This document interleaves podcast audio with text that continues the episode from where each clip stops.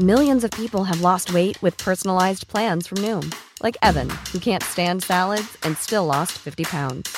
Salads, generally, for most people, are the easy button, right? For me, that wasn't an option. I never really was a salad guy. That's just not who I am. But Noom worked for me. Get your personalized plan today at Noom.com. Real Noom user compensated to provide their story. In four weeks, the typical Noom user can expect to lose one to two pounds per week. Individual results may vary.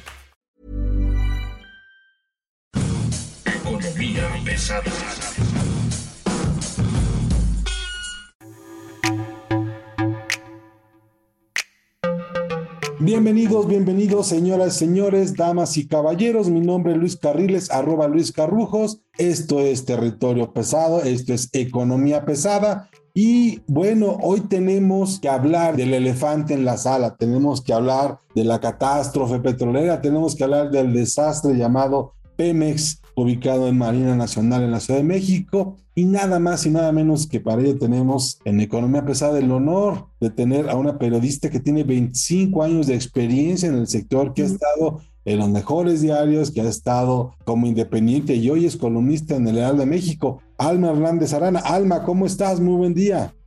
Hola, buenos días. Muy bien, Luis. Pues aquí con esta eh, información pues que nos dan para, para darle mucho de tela de dónde cortar. La verdad es que contenta de estar con ustedes y, y pues sí, este, vemos, vemos que las cosas no mejoran. dices 25 años y en 25 años hemos visto un Pemex muy fortalecido, una producción impresionante, con descubrimientos impresionantes, pero lo más parece que la administración de la empresa no termina de cuajar y hoy vemos estos resultados tan nefastos, ¿no? Que Fíjate, estaba haciendo, leyendo un poco de historia y lo que decía Hamed Saki Yamani, el que era ministro de Petróleo de Arabia Saudita entre 1962 y 1986. Él decía, la edad de piedra no se acabó por la falta de piedras y la edad del petróleo no se acabará por la falta de petróleo. ¿Qué estamos viendo hoy en Pemex? ¿Qué estamos viendo hoy en Pemex? Bueno, pues que en 2019, por ejemplo, produjo algo así como 190 mil barriles diarios de gasolina, ¿no? Y 150 mil de combustible en este año producen 270 mil barriles de gasolina y 300 mil de combustible. Estamos hablando de que produces más combustibles a costa de producir mucho más combustible. Eso no es bueno. Las ganancias netas de petróleo mexicanos este, en el 2023 presentan una caída del 49%, ¿no? Hoy tiene una pérdida de 49%, perdieron algo así como 3.042 millones ¿no? de dólares, cuando todas las petroleras ganaron, ganó Valero, ganó Marathon, ganó Exxon, ganó Chevron. Pero por mucho, sí.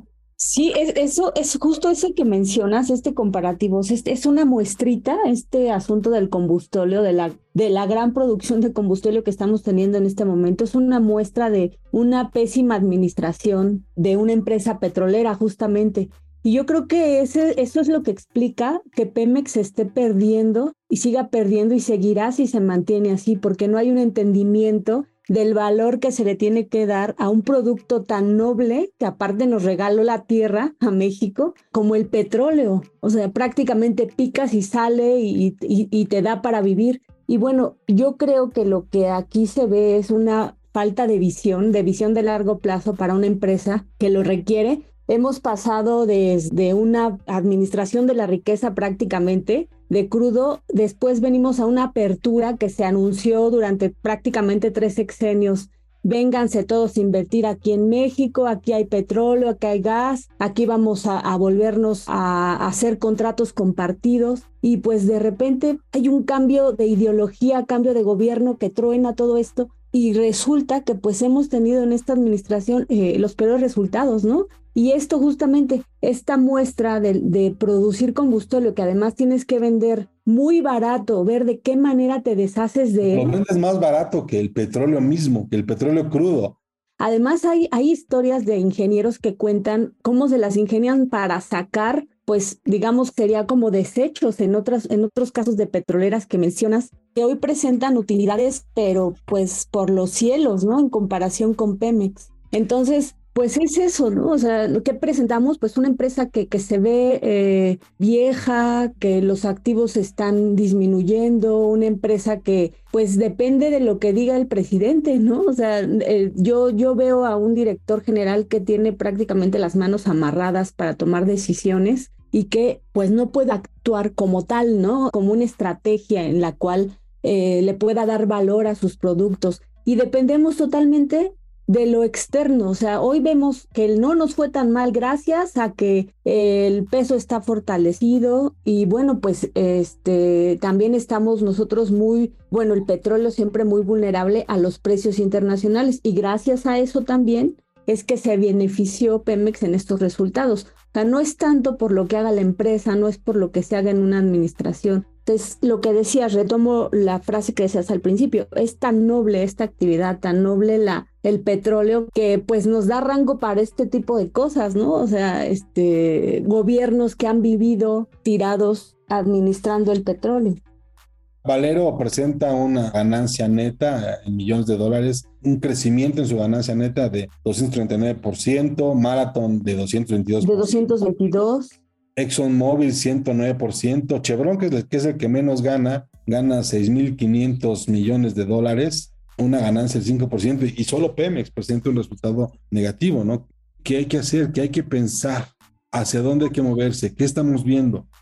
Pues mira, yo lo que hoy veo en este asunto es que definitivamente hay un cambio en el consumo a nivel mundial. El consumidor, y ya incluso se ve un poco en, el consumo interno de las ventas, que hubo una disminución del 8% de los petrolíferos. La gente, derivado de que el año pasado, principios de este, estuvieron los precios de la gasolina, el diésel tan altos, mucha gente está invirtiendo en vehículos híbridos y bueno, en el mundo es la tendencia, o sea, lo que, lo que se debería ver es hacia dónde tenemos que ir migrando. Si bien todavía dentro de 30, 40 años el petróleo va a seguir siendo la principal fuente de energía, pues hay que ir viendo hacia que se necesitan hacer eh, combustibles como pues menos contaminantes y no esto que estamos haciendo nosotros que es pues producir más combustible igualito a la misma cantidad de gasolinas que se producen. Entonces yo creo que lo que falta es visión de futuro.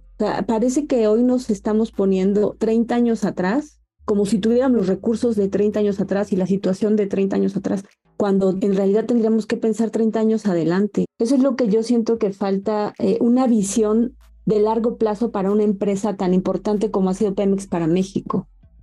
Nosotros nos tocó, nos tocó ver, por ejemplo, directores como Adrián Layuz, ¿no? que eran muy agresivos en el mercado, nos tocó ver directores como Jesús Reyes Heroles, que eran muy políticos intentando hacer cosas, nos tocó ver directores muy metidos en la operación, ¿no? como Luis Ramírez Corso, que tenía al güero, ¿no? a Carlos Morales haciendo... Carlos Morales. Sacando esto. Yo llevo cuatro años viendo a Pemex y no le, no le encuentro la cuadratura a su gerencia no le encuentro la cuadratura a sus proyectos.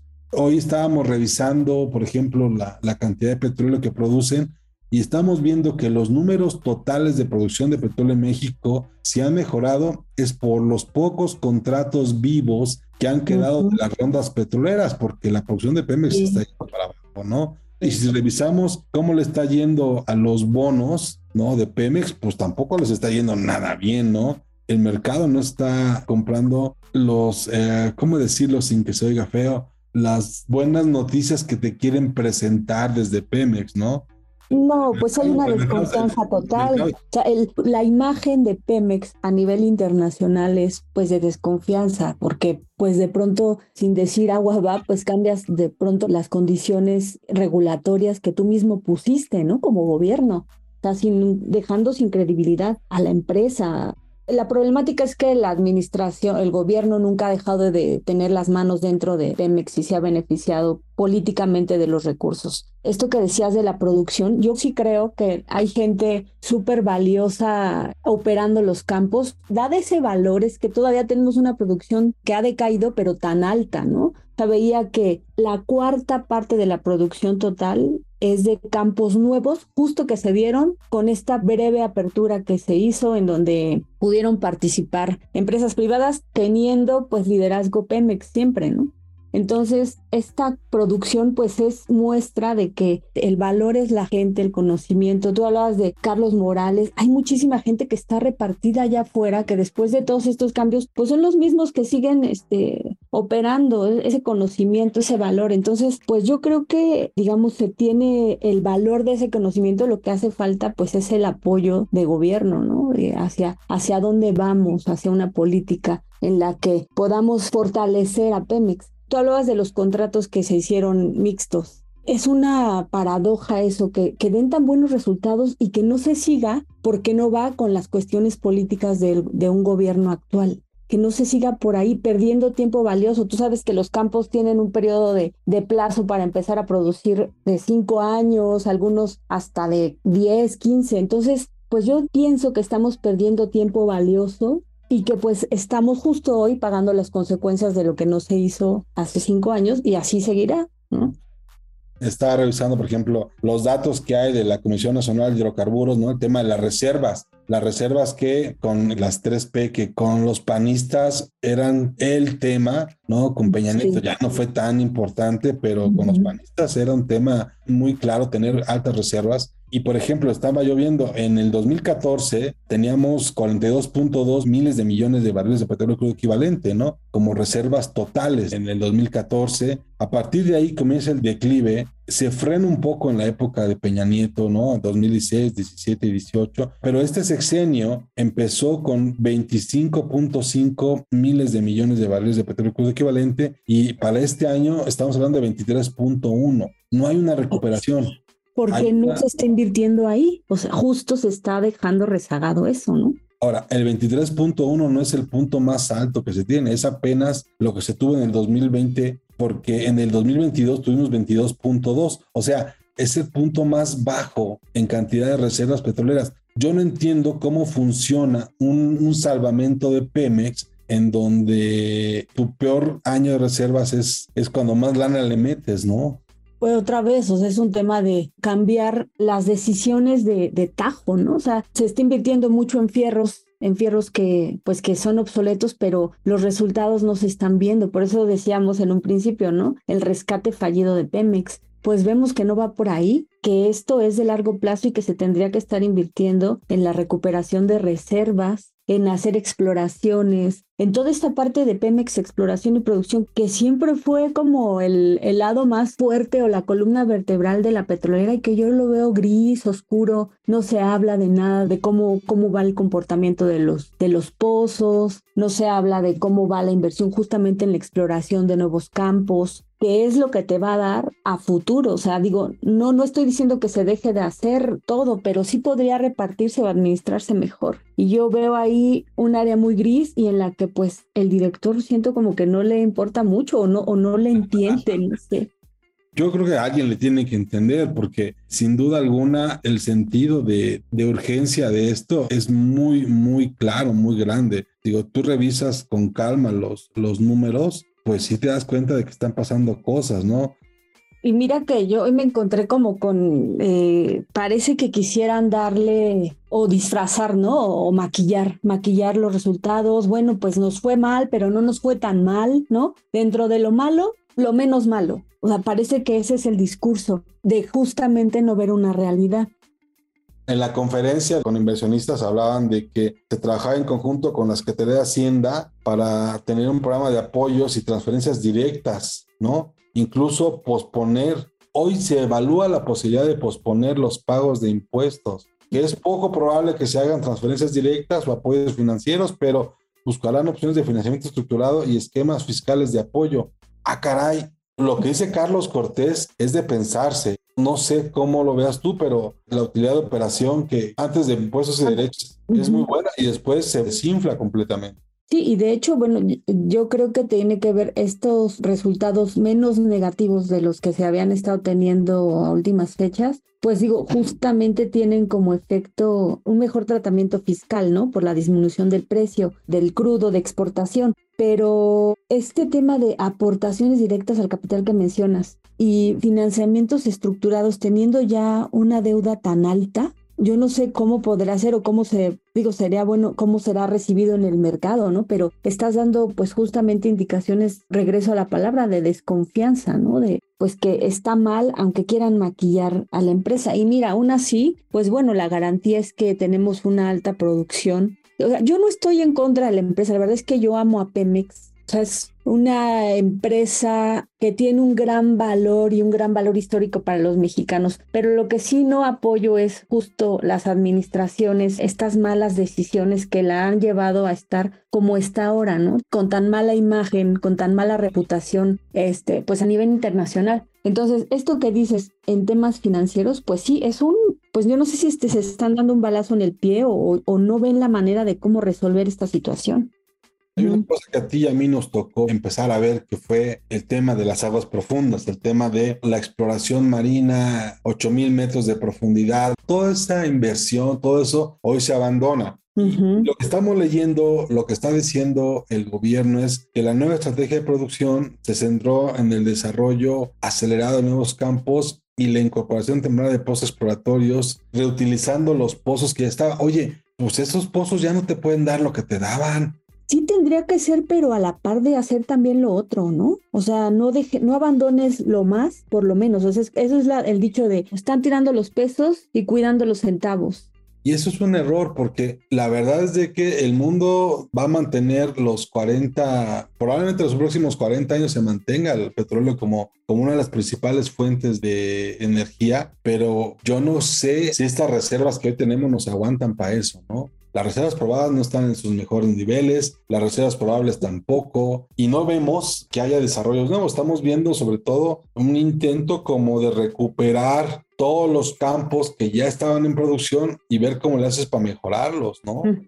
Sí, digo que era un, plan que se tenía como paralelo a justamente este tema de las aguas profundas y de buscar yacimientos con mayor potencial, ¿no? Digo, yo recuerdo que era un plan paralelo y se paró. No sé si sea un, una buena manera de verlo. Y te digo, esa parte ha quedado como muy oscura, ¿no? Se han, se han enfocado más en los fierros, en la industria, que, que pues en la parte de la exploración y la producción, que es lo que da la base para todo esto. Yo ahí los veo muy, muy, muy dudosos, muy, eh, muy oscuro el asunto. O sea, como que incluso las empresas colaboradoras, pues como que se han mantenido calladitas, muy conformes, ¿no? Este, yo siento que hay como, hay como ciertos acuerdos de, bueno, pues demuestra la producción y seguimos, pero hasta ahorita no ha habido ningún anuncio de que se continúe con alguna estrategia por ahí de seguir explorando.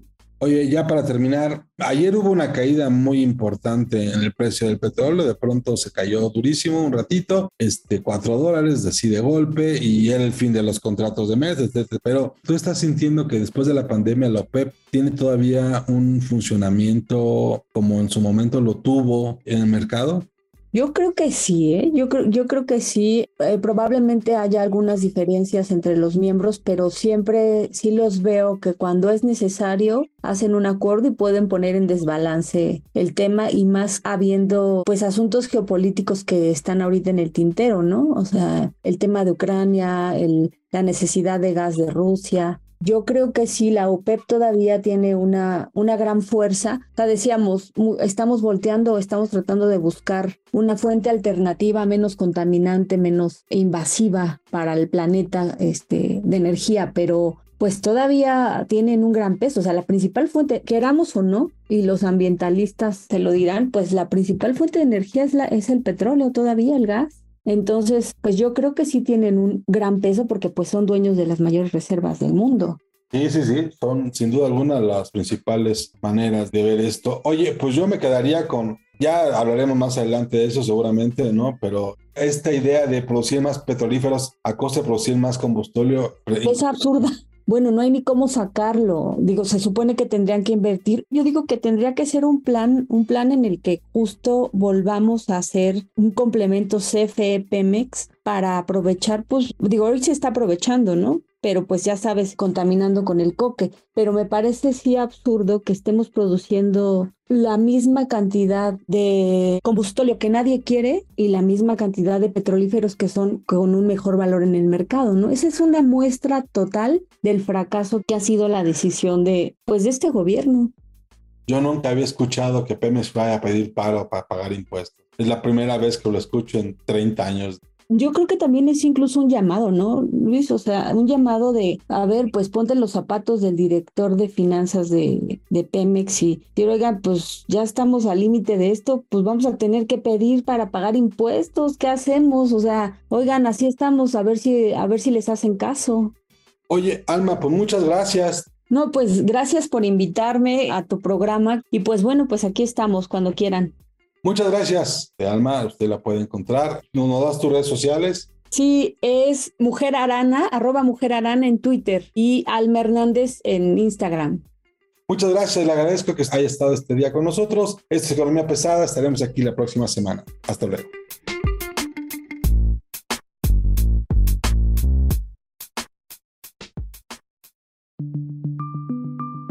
Esta es una producción de la Organización Editorial Mexicana.